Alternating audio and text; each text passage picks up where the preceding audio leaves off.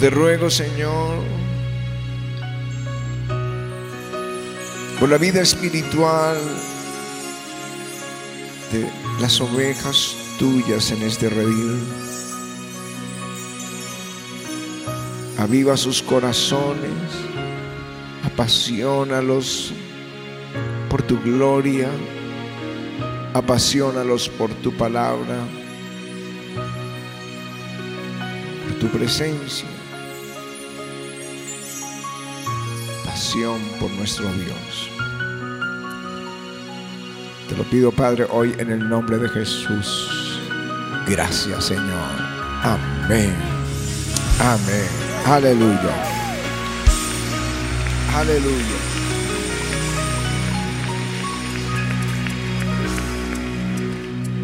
Voy a compartir algo muy, muy, muy sencillo, pero oro al Señor que hago paz en el corazón tuyo. Juan capítulo 4. Y verso 25. Esta es la samaritana a la que Jesús le pide agua, pero luego él mismo le ofrece agua de vida. El que bebiere del agua que yo le daré no tendrá sed jamás, sino que el agua que yo le daré será una fuente de agua que salte para vida eterna. Y verso 25 dice, y la mujer, y le dijo la mujer, sé que ha de venir el Mesías, llamado el Cristo. Cuando Él venga, nos declarará todas las cosas. Jesús le dijo, yo soy el que habla contigo. En esto vinieron sus discípulos y se maravillaron de que hablaba con una mujer. Sin embargo, ninguno dijo, ¿qué preguntas o qué hablas con ella?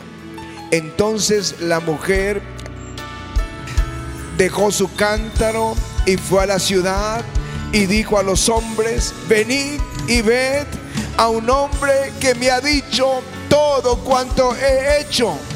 ¿No será este el Cristo?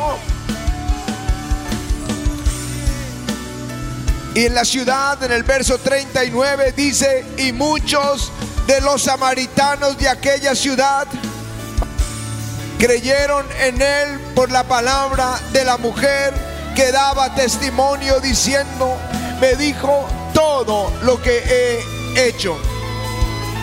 Entonces vinieron los samaritanos a él y le rogaron que se quedara con ellos y se quedó allí dos días. Y creyeron mucho más por la palabra de él. Y decían a la mujer, ya no creemos solamente por tu dicho, porque nosotros hemos visto, hemos oído y sabemos que verdaderamente es el Salvador del mundo, el Cristo. Amén. Amén.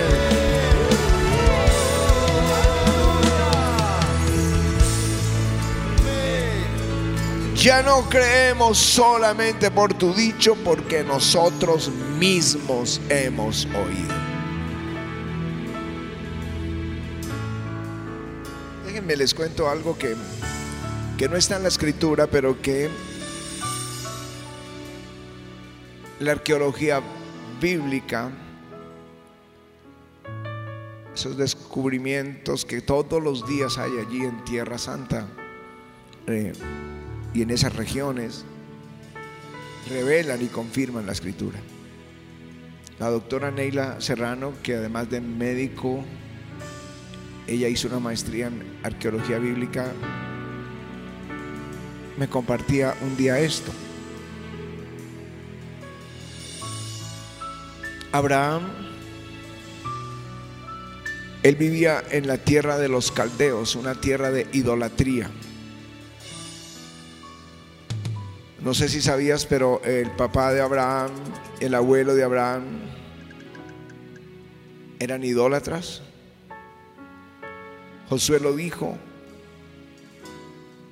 Cuando termina la conquista, le dice al pueblo, vuestros padres habitaron al otro lado del río, esto es Taré, padre de Abraham y de Nacor, servían a dioses extraños.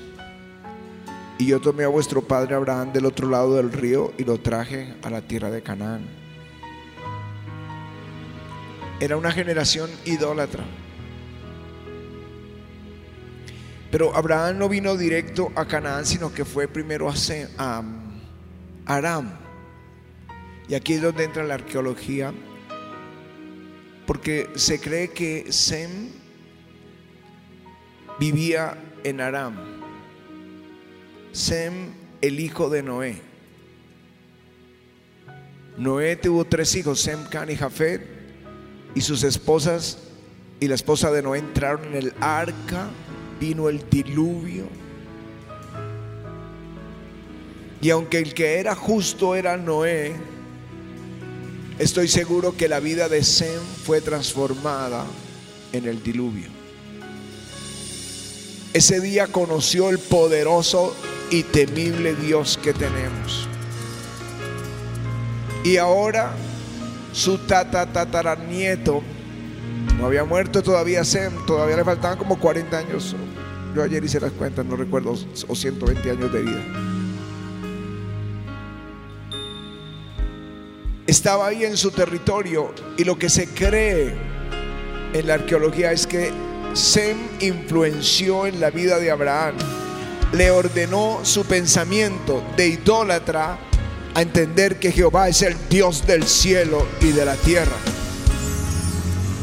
Y lo conoció Sem en la tormenta. Ahora Abraham sale de Arán, muere Taré su padre, y viene a la tierra de Canaán.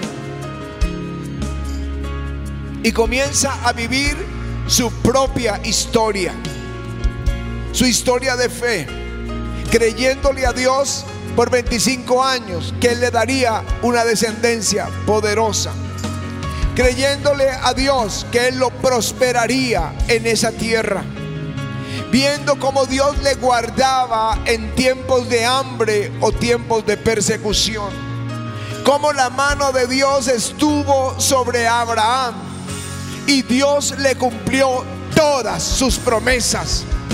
Abraham caminó como el padre de la fe, conocido hasta nuestros días como el padre de la fe. Dios lo llama, Dios dice, yo soy el Dios de Abraham. Este Abraham que ya conoció a Dios en Canaán podía decir, es mío Dios es mío. Él es mi Dios. No solo el Dios de Noé, el Dios de Sem es mío. Aleluya.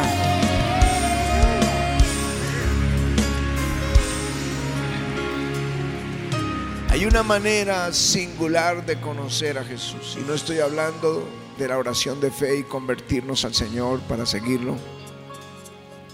Estoy hablando de un conocimiento más profundo. Nosotros éramos pastores, comenzamos la iglesia en el año 90.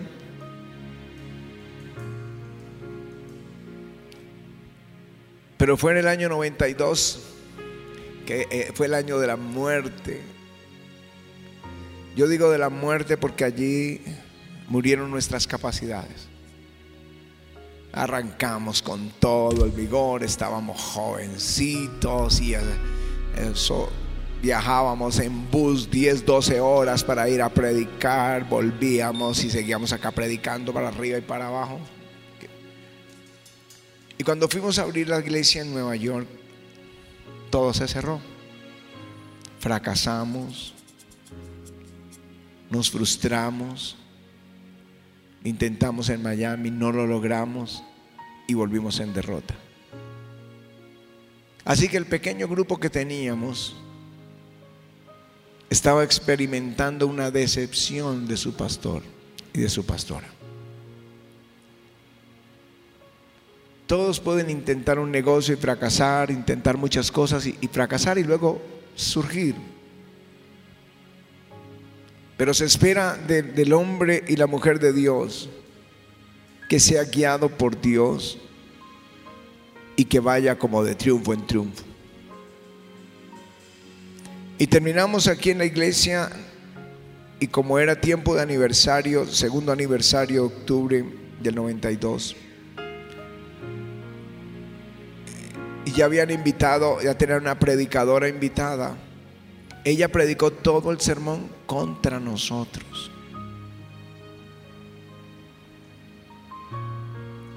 Yo quería llorar ahí. Estaba callado, no sabía qué decir. Por ahí recibía una palmada en la espalda de alguien detrás que me decía, tranquilo pastor, ya se va a acabar el sermón. Bueno, terminó el sermón y la, una profeta de Dios que acompañaba a la predicadora nos pasó al frente a Pati y a mí y a los poquitos líderes y nos profetizó el avivamiento. Dos meses después, dos meses después, tuve ese encuentro con el Espíritu Santo del que hemos hablado todos los años, todos los domingos, todos los viernes por 30 años. Porque ahora lo tenía. Ahora hablaba con Él. Ahora tenía esta gloria en mi habitación. Ahora sabía que Él estaba conmigo. Y se soltó este avivamiento y ver la gente correr al centro de convenciones, al coliseo, a la iglesia y empezar a ver milagros y venir pastores y venir líderes. Ahora vivíamos otra dimensión. Hasta ese día estudiaba todos estos y otros más libros sobre avivamientos, avivamientos, la historia, cómo se encontraron con el Espíritu, cómo Dios hizo una obra. Pero ahora era mío mío, era mío, Él es mío, Dios es mío. Ya no era la historia, era mi experiencia, era mi relación. Él es mío. Aleluya. De eso es que quiero hablarles. Porque Isaac, el hijo prometido a Abraham, nace a los 60 años de Abraham, a los 100 años de Abraham, perdón, y a sus 60 tiene sus dos hijos. Este Isaac estaba feliz, tenía la cobertura del patriarca, se sentía seguro, estaba confiado ¿Quién no? Si Dios está con Abraham, es su papá. Dios está con su papá, él estaba feliz. Pero muere Abraham. Y ya no hay nadie a su alrededor de la fe. Y viene hambre a la tierra como en los días de Abraham. Y ahí comienza su propia batalla. Regresar a Egipto esconderme allí mientras pasa el hambre. Y yo creo que él estaba orando cuando el Espíritu de Dios le habla y le dice, Isaac, no desciendas a Egipto, quédate en esta tierra y yo te bendeciré. Y yo te multiplicaré, yo te daré esta tierra a ti y a tu descendencia para siempre como se lo prometí a Abraham.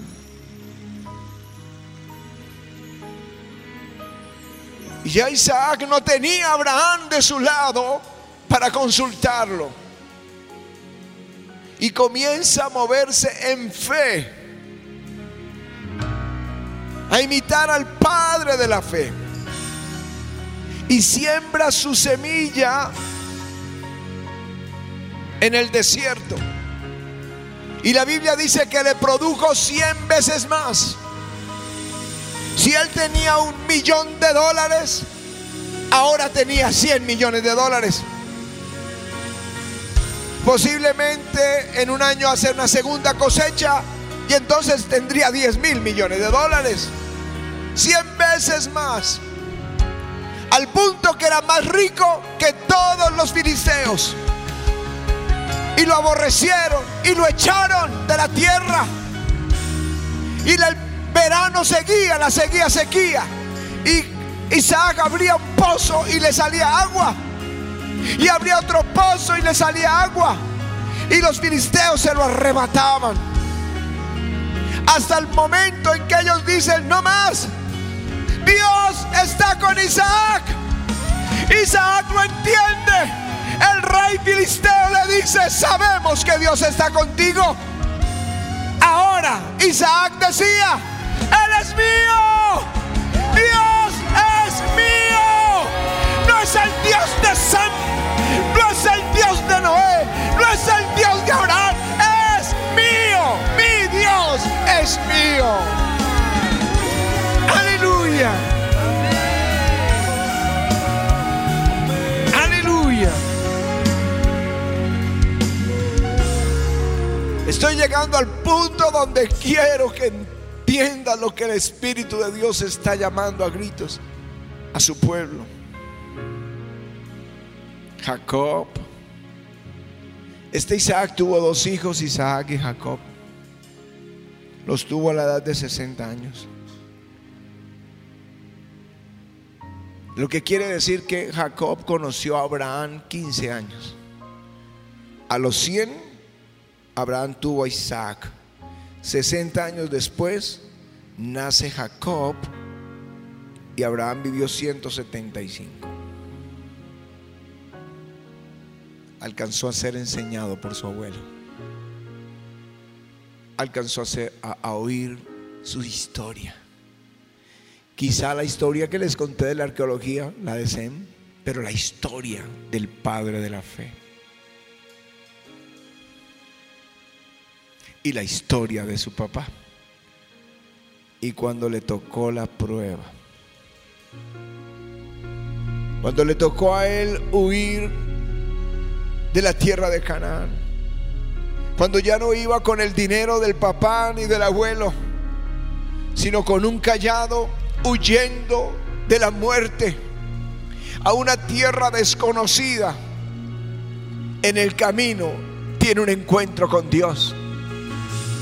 Y lo que hace Jacob es lo que aprendió de su abuelo, que en toda promesa de Dios, él hacía un voto a Dios. Lo que aprendió de su abuelo, que en la victoria contra cinco reyes, contra cuatro reyes, él le dio el diezmo de todo. Entonces se paró y dijo, Señor, si tú vas conmigo en este viaje y me das pan para comer, vestido para vestir, la oración típica de todos, lo básico, pero el sueño de Dios es más grande. Y me vuelves a traer a esta tierra, a la tierra de mi Padre. Jehová será mi Dios. Y de todo lo que me dieres, el diezmo, apartaré para ti. y llega a la tierra de Aram, se enamora de la hija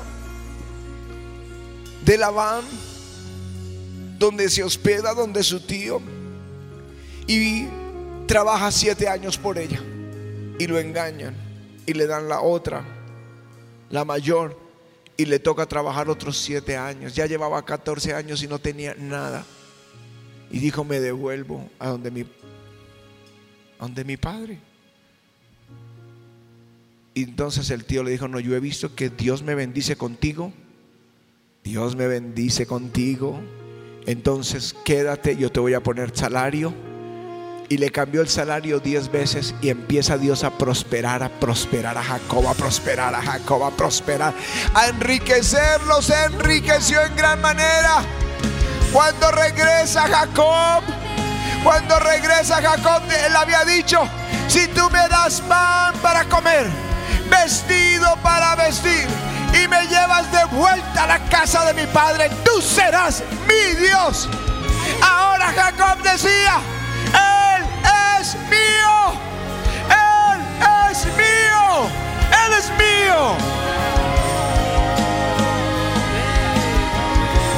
Pero esto no lo dijo solo Abraham. Esto no lo dijo solo Isaac. Esto no lo dijo solo Jacob. Esto lo dijo Dios. Yo soy el Dios de Abraham, de Isaac y de Jacob. Dios también dice, yo soy de ellos. Aleluya. Aleluya. Él es mío. Yo soy de ellos. Ahora a las viudas del avivamiento.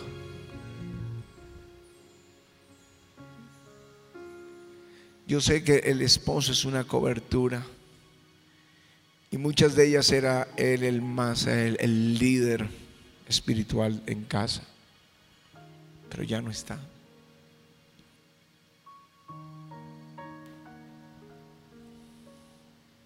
A los huérfanos del avivamiento. La tranquilidad de que el papá se preocupa por los gastos, por la fe, que te tiene que corregir, que te dice lo que tienes que hacer y lo que no tienes que hacer, pero ya no está. Ya no está. El que perdió el empleo. Eso es triste, es eh, desmotiva. Quebranta el corazón.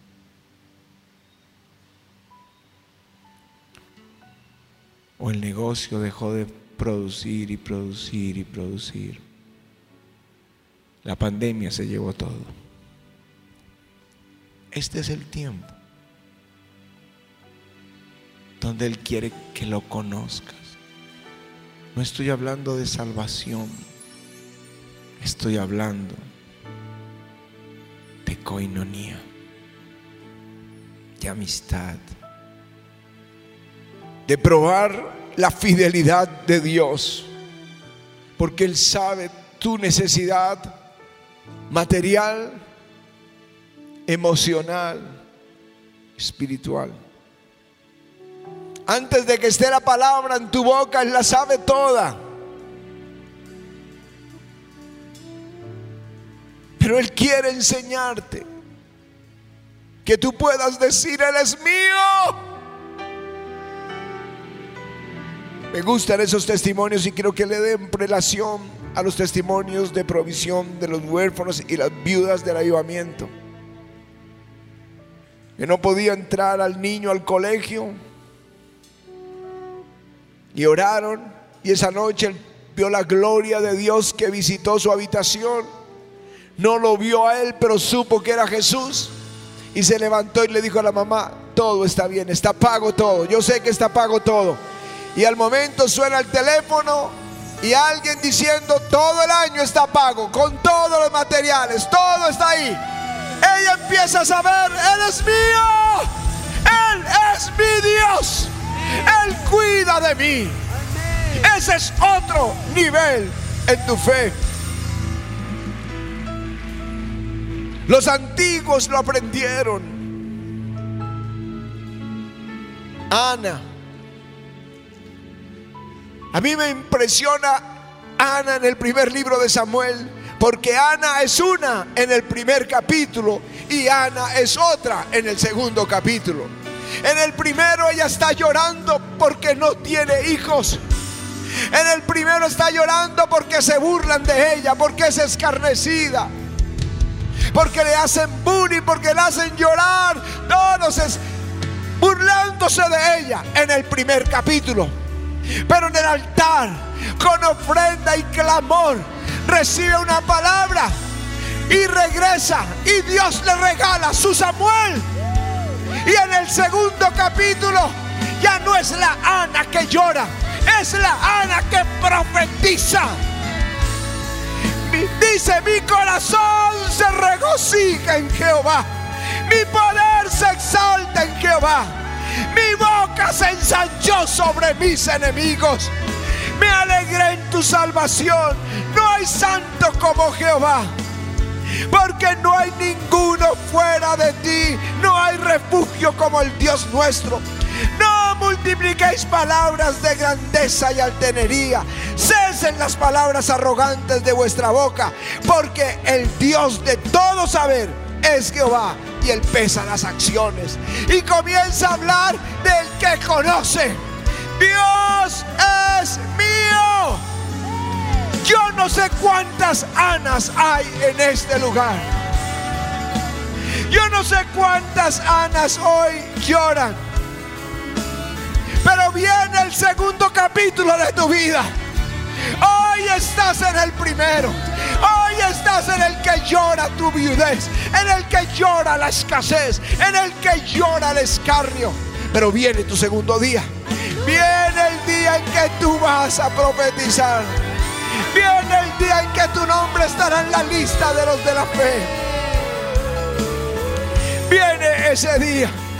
El día en que dirán, mujer, ya no creemos solamente por tu dicho, porque nosotros mismos hemos oído y sabido que verdaderamente Él es el Salvador del mundo, el Cristo. Ya no por lo que dijo Noeas o Sem Abraham, es porque Abraham lo conoció. Y Dios dijo, yo soy el Dios de Abraham. Dios quiere que te conozcas. Después de esta tormenta viene, viene el tiempo en que gritarás, es mío, es mío, es mío. Quiero orar por las viudas del avivamiento o los viudos del avivamiento. Quiero orar por los huérfanos del avivamiento. Y quiero orar por el que perdió el empleo o la empresa. Que dice la pandemia se llevó todo. Ven al altar. Porque este día es el inicio de un nuevo tiempo donde tú dirás, Él es mío. Él es mío. Él es mío.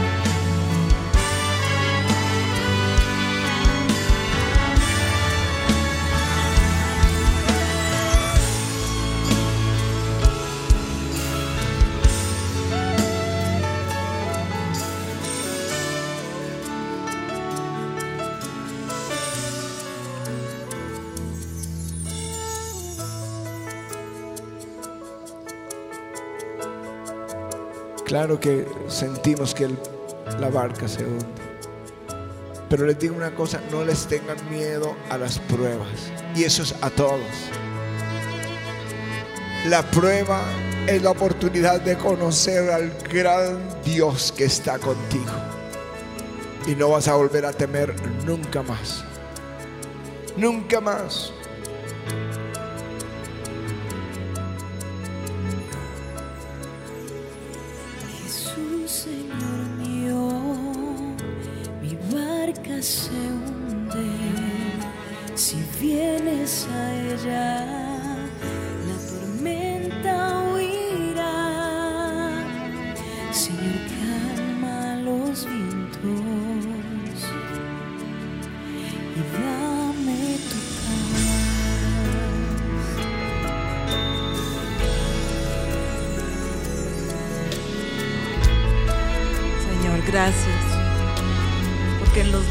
Momentos más fuertes de tribulación, cuando no te vemos ni te sentimos, cuando no te oímos, estás más cerca de nosotros. Tal vez estás allí cargándonos, pero no nos damos cuenta, Señor. Gracias porque nos enseñas que por la fe vamos a obtener esa grandeza de tu amor por nosotros. Por la fe alcanza- alcanzaremos esas promesas, pero por la fe tendremos una fuerte comunión contigo, como Abraham, como Isaac, Jacob, Noé y todos los que los grandes patriarcas. Creyeron en ti, Señor, y tú los bendijiste. Señor, tú eres grande y misericordioso. Y tu palabra dice que tú eres fiel. Que jamás, jamás nos dejas solos. Y tu promesa también fue que confiáramos, porque en el mundo tendríamos aflicciones, pero que tú estarías con nosotros hasta el fin. Recoge las lágrimas de las viudas, Señor. Recoge las lágrimas de los huérfanos esta mañana.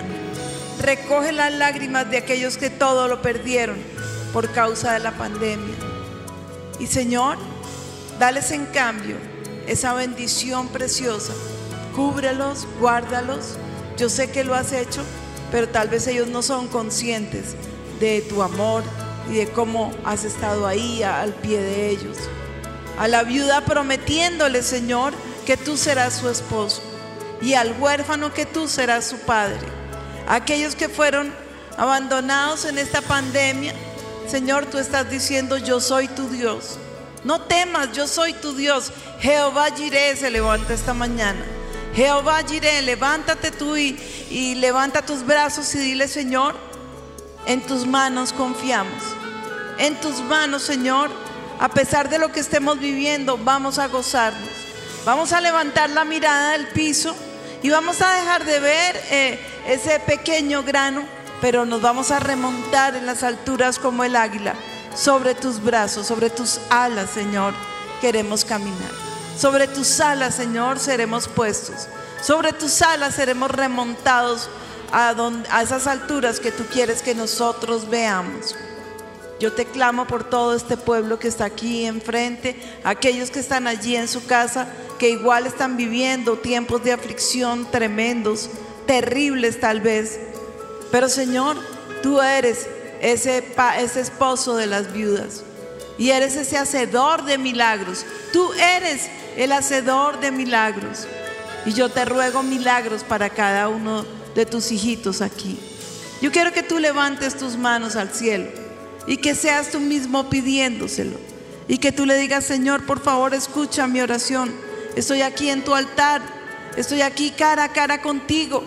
Y yo necesito que tú intervengas de manera celestial en mis finanzas, en mi vida espiritual, en mi alma, Señor, en, todo lo que soy y, y creía que me pertenece. Pero entrégaselo todo a Jesús. Dile, dile, Señor, no soy nada, no soy nadie si tú no estás conmigo. Si tú no estás conmigo, Señor, no tengo ninguna esperanza. Pero si me tomas de tu mano, podré caminar y avanzar a ese lugar que tú tienes para mí. Sin, sin terquear. No seas terco delante de Dios. Sométete completamente y créele. Créele a Jesús y Él te sacará al otro lado. Él es grande en misericordia. Quiero que recuerdes eso. Mi Dios, el Dios mío, y dilo conmigo, el Dios mío es grande en misericordia. Lento para la ira, pero grande en misericordia. Gracias Señor, gracias Jesús. Que viene el día donde otros dirán, Dios está con ellos. Dios está con ellos. Y tú dirás, no solo me salvó, Él es mío. Él es mío. Dios dará testimonio de ti. Levanta allí tu adoración. Levanta. Díselo. Ven, Señor.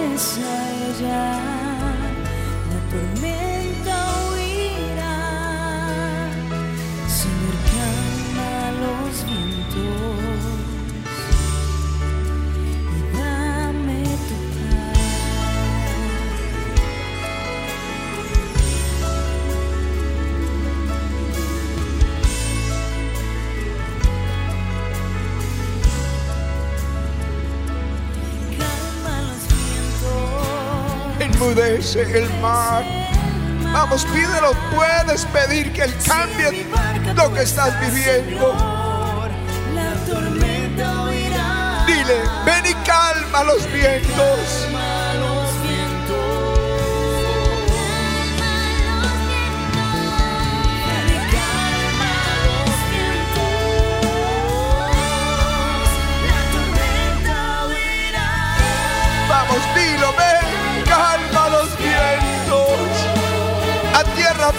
Hazme llegar. Hazme llegar a la orilla tú me llevarás. Ven, calma los vientos. Pídelo, ven, calma los vientos. Hasta que digas, pastor, no solo porque tú lo dijiste, yo ya lo conocí, ya es mío. Él es mío.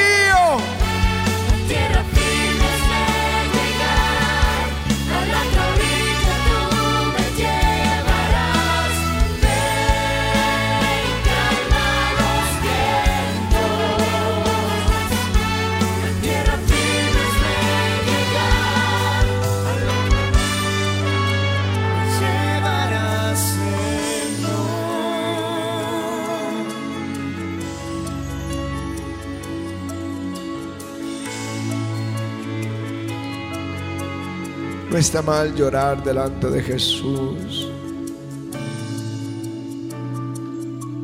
Pero haces más si le pides. Haces más si ahora levantas una oración y le dices, Señor, calma estos vientos. Mi corazón está quebrantado y no tengo a quién ir. Ese es Jacob, solo, en tierra extraña. Pero luego regresa, oyendo yo soy el Dios de Jacob. Jacob diciendo, Él es mi Dios, Él es mío. Ven y calma los vientos. Pídelo así.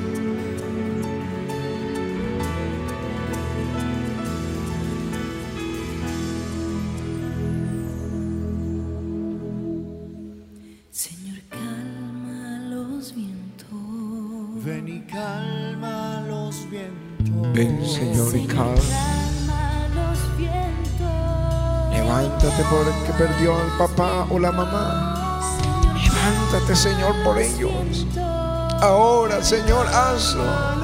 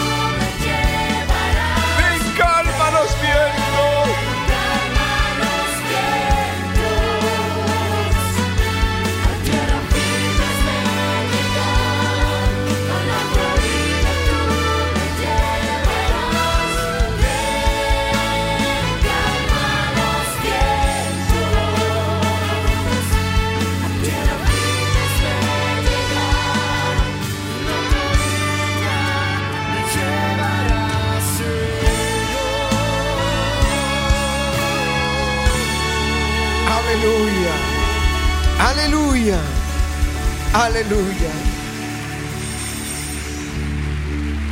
Esta mañana yo sentí el abrazo del Señor sobre sus vidas.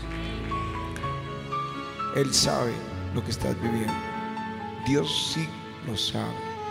Y Él ha estado allí en tu habitación, Él ha visto tus lágrimas, pero esta mañana yo sentí que mientras estaba hablando la palabra, Él estaba consolando, diciéndote, estoy contigo, no temas. Viene el día, viene el día, viene el día, viene el día. Tú dirás, es mío, es mío. Él me proveyó, Él me defendió, Él me hizo justicia, Él me cuidó, Él es mío. Vamos a darle ese aplauso al Señor. Aleluya.